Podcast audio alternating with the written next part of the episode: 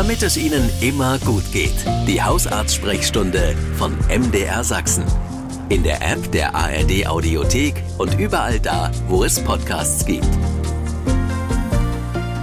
Bei mir im Studio ist Professor Antje Bergmann. Und wir merken ja an den vielen Fragen, die so in den Sendungen gekommen sind, dass es Themen gibt, die zu bestimmten Zeiten immer sehr, sehr aktuell ist. Deswegen nehmen wir uns heute mal ein bisschen mehr Zeit auch für das Thema Depressionen. Erstmal schön, dass Sie bei uns sind. Hallo. Ja, hallo an Hörern. Das ist wirklich ein wichtiges Thema. Gibt es für den Begriff Depression eigentlich quasi eine Definition? Ja, die gibt's. Also es gibt ja die ganz klassische Depression mit äh, Haupt- und Nebensymptomen. Also Hauptsymptome sind eben wirklich die, die Stimmung, die gedrückt ist, die Freudlosigkeit, dass man wirklich keine ähm, Interessen mehr hat antriebslos ist und äh, wenn man dazu noch Konzentrationsschwäche merkt, die Aufmerksamkeit nicht hoch ist, Schuldgefühle vielleicht hat, ähm, ja, vielleicht äh, Schlafstörung, Appetit äh, und Libido gehemmt ist oder vermindert ist, ähm, dann spricht man von einer Depression, aber es gibt natürlich auch ganz viel davor und mhm. ähm, ja, Dysthymie, also wird man wahrscheinlich nicht so als Begriff kennen, aber es ist einfach so diese Verstimmtheit, die noch nicht eine richtige Depression ist und ähm, vielleicht noch eine andere Abstufung. Es gibt ja auch Menschen, die einfach immer eher pessimistisch sind und nicht ja, so ganz übersprudelnd. Das ist natürlich keine Depression. Da, wo das Glas immer halb leer ist, genau, sozusagen. Ja. Sind eigentlich mehr Frauen oder Männer von dieser Erkrankung betroffen? Ähm, es sind Frauen und Männer betroffen. Man sagt, dass Frauen häufiger ähm, darunter leiden. Ähm, meine Erfahrung ist, dass Frauen vielleicht auch eher geneigt sind, darüber zu reden. Mhm. Aber es ist tatsächlich so, wenn man die Daten, die verschlüsselt behandelt sind, von den Krankenkassen anschaut, sind es mehr Frauen, die betroffen sind. Ja, zum Thema Depressionen haben sich in den vergangenen äh, Ausgaben unserer Hausarzt-Sprechstunde schon ein paar Fragen angesammelt. Hier zum Beispiel eine Frage, da äh, geht es der Hörerin schwer. Sie fühlt sich antriebslos, äh, kommt auch früh schwer aus dem Bett, war bei der Hausärztin die hat ihr empfohlen, eine Psychotherapie ins Auge zu mhm. fassen und auch gegebenenfalls Medikamente zu nehmen, sprach aber die ganze Zeit immer von Burnout. Jetzt fragt die Hörerin, ist denn Burnout und Depression ein und dasselbe? Nein, ist es nicht. Also Burnout nee. ist eher arbeitsbezogen. Das heißt also, wenn man wirklich ähm, durch die Arbeit auf der Arbeit ähm, vermehrt merkt, ist es einem eigentlich alles egal. Gerade im sozialen Berufen äh, man eher nach Fällen oder Nummern mhm. geht oder Krankheitsbildern und nicht mehr der Patient wirklich in der Ganzheitlichkeit erfasst wird, ähm, sich zurückzieht, ähm, sich nicht mehr mit Freunden trifft, keinen Ausgleich mehr hat. Also das sind so Anfangssymptome von einem Burnout. Kann natürlich auch eine Depression dahinter liegen. Das ist ein bisschen schwer auseinanderzuhalten. Manchmal ist so meine Erfahrung, dass man eher Burnout akzeptiert, weil ähm, wenn man sich richtig mhm. so ins Zeug legt und für seine Arbeit brennt und man kriegt einen Burnout, kann man, ja. ja. das war mal so ähm, vor vielleicht 10, 15 Jahren Jahren so ein Trend, dass jeder, der keinen Burnout hatte, nicht richtig äh, aktiv gearbeitet hat. Das ja. war eine sehr, sehr furchtbare Entwicklung. Jetzt denke ich, ähm, es ist ähm, schon auch zu trennen und arbeitsbezogen kann man andere Ansätze finden als tatsächlich Depressionen. Und mhm. man sollte eine Depression auch Depression nennen, wenn ja. es eine ist. Lassen sich Depressionen eigentlich gut behandeln? Ja, also das ist das Gute. Ähm, es betrifft viele Patienten und man hat viele, viele Optionen äh, in der Therapie. Und das, was die ähm, Hörerin vorhin gerade angesprochen hat, die beiden Hauptsäulen sind eben Psychotherapie. Ähm, da gibt es verschiedene, kommen wir vielleicht nochmal drauf zu sprechen. Und es gibt die Medikamente, die man einsetzen kann. Und beides zusammen, es ist sicher sinnvoll, in vielen Fällen zusammen eingesetzt zu werden. Und dann hat man auch die große Chance, dass es wieder besser wird. Depression ist ein Thema, das von Ihnen immer wieder angesprochen wurde. Deswegen nehmen wir uns das heute mal im Speziellen vor. Und äh, da hat sich jetzt auch gerade eine Hörerin gemeldet, da ich so ein bisschen Geschreck gekriegt, als ich die Mail gelesen habe. Ich gebe das mal an Sie weiter, nehme jetzt mal alle Namen und so weiter raus. Ähm, die Hörerin hatte wirklich ein schlimmes Erlebnis. Es betraf die Kinder. Das ist aber alles schon 15 Jahre her und seitdem leidet sie immer noch sehr an der Situation. Sie ist oft sehr niedergeschlagen, hat das mit ihrem Mann angesprochen, hat im Fernsehen dann eine Dokumentation gesehen, sich ein Buch geholt, nämlich das Buch von Kurt Krömer, der über seine eigene Depression mhm. geschrieben hat. Und sie hat sich immer wieder erkannt dort, hat es mit ihrem Mann besprochen. Und seine Reaktion ist jetzt, finde ich, zumindest ein bisschen erschreckend. Er hat nämlich gesagt, weißt du was, du warst schon immer etwas übersensibel und reiß dich doch einfach ein bisschen zusammen. Das kann doch nicht die richtige Reaktion sein. Oh. Ohne dem Mann jetzt auf die Füße zu treten. Vielleicht weiß er es ja nicht besser. Es ist sehr hilfreich. Es ist auch ja. Äh, überhaupt nicht hilfreich, einem depressiven Patienten zu sagen, fahr doch einfach mal in Urlaub und nimm dich raus ja. und erleb was Schönes. Das kann man dann nämlich nicht. Man kann äh, an nichts mehr Freude haben und das ist so ein, ein Ausdruck der Depression. Und ähm, das Zusammenreißen, wenn es funktionieren würde, ich glaube, dann hätten wir viel, viel weniger Zahlen. Aber es ist eben nicht so einfach. Also ja. es fehlt einfach komplett der Antrieb. Und man redet immer von biopsychosozialen Modell.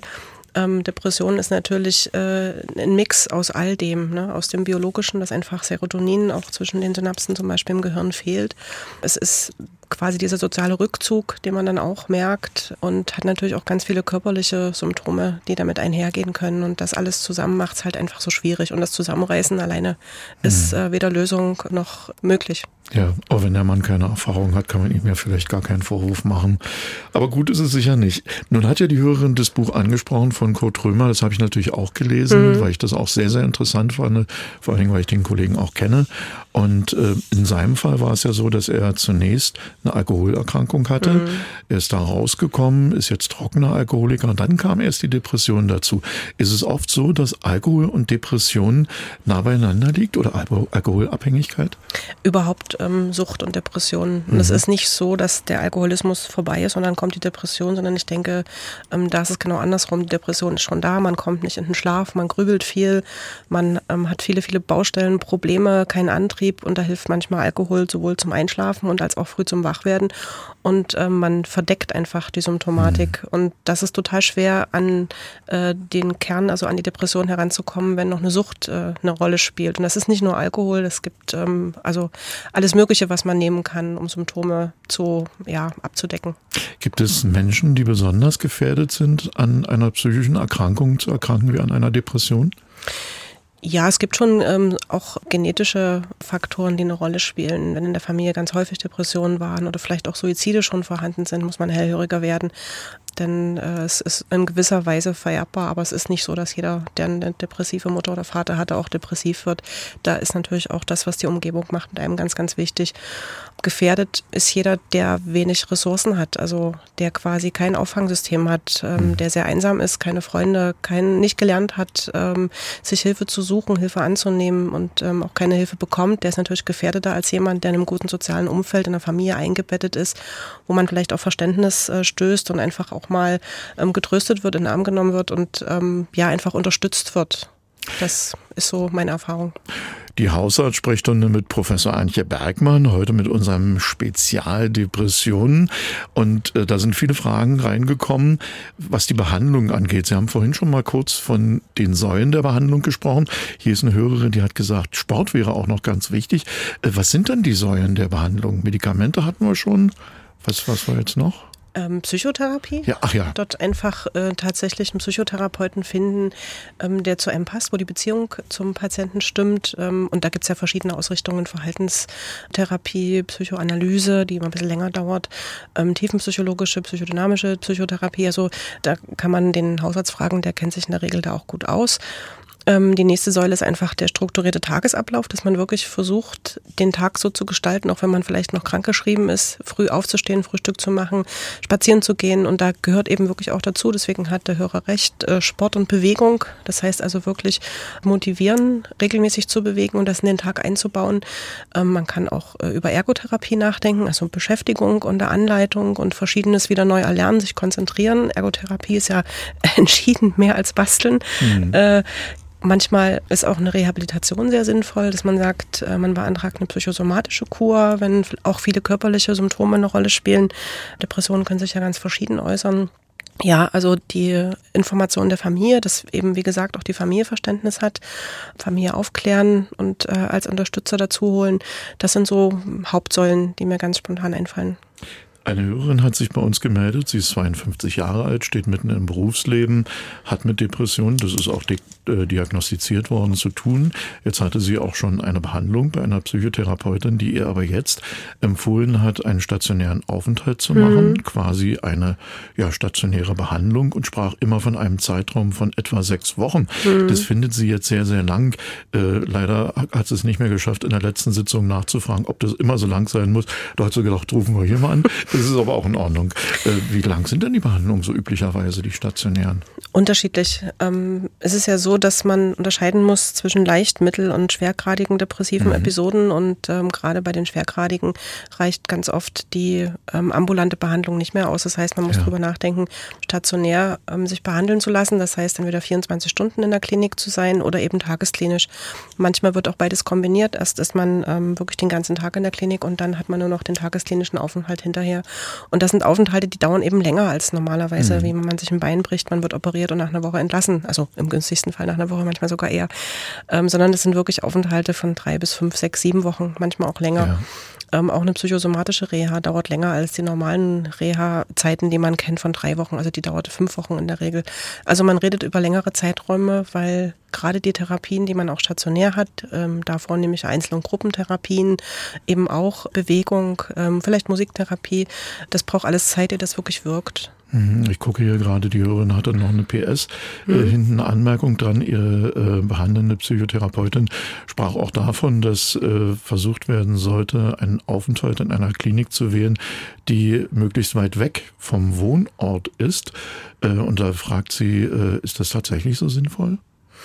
Das ist eine gute Frage, weil ja. gerade Patienten, die vielleicht sogar im Gesundheitswesen arbeiten oder die ähm, viele, die im Gesundheitswesen arbeiten, kennen, eine Hemmschwelle haben, vor Ort im nächsten Krankenhaus, was für ein zuständig ist, sich behandeln zu lassen. Ach und so das ist das eine, was man sagt, nee, ich möchte wirklich mal weit weg, ich möchte weg von all dem, was mich vielleicht auch nicht gesunden lässt.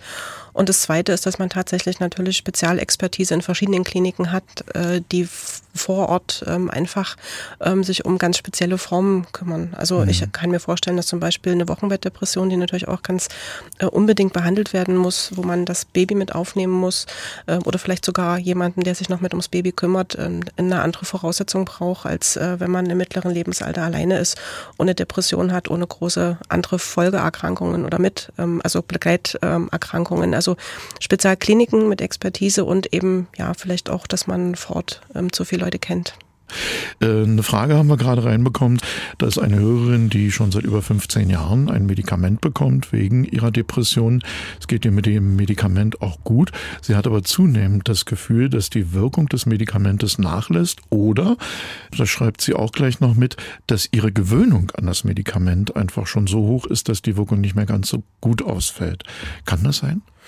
Das ist eher bei Antidepressiva. Ähm, Sie hat nicht geschrieben, wie das Medikament ja, heißt. Genau, insofern. Nicht so der Fall. Also man ähm, gewöhnt sich nicht dran, man wird auch nicht abhängig von einem mhm. äh, Antidepressivum. Das ist das Gute, weil viele Patienten haben natürlich Angst, wenn man sich dazu entschließt, ähm, ein Medikament äh, einnehmen zu wollen, zu müssen, äh, das empfohlen bekommt, äh, dass man davon auch nie wieder loskommt. Und die Regel ist ja, dass man wirklich mindestens ein halbes Jahr, nachdem es einem wirklich wieder gut geht, äh, wenn das die erste depressive Episode ist, mhm. das Medikament noch nehmen muss und dann langsam auszuprobieren ausdosieren, aber nicht, wenn man davon abhängig ist, sondern weil sich einfach äh, die Gehirnstrukturen, hatte ich ja vorhin erzählt, mit diesem Serotonin im Spalt äh, zwischen den Synapsen dran gewöhnt hat und langsam wieder nach unten äh, in der Dosierung äh, gefahren werden muss, dass man selbst produziert.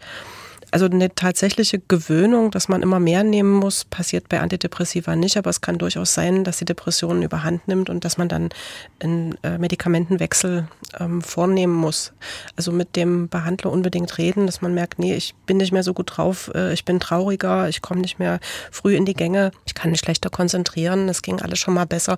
Dann kann man überlegen, die Dosierung nochmal zu verändern oder eben ein anderes Medikament zu bekommen. Ja, wie bei vielen Medikamenten ist ja auch die Wissenschaft ständig am Arbeiten, mhm. Neuerungen herauszubringen, neue Medikamente, die besser verträglich sind, die einem noch mehr helfen können.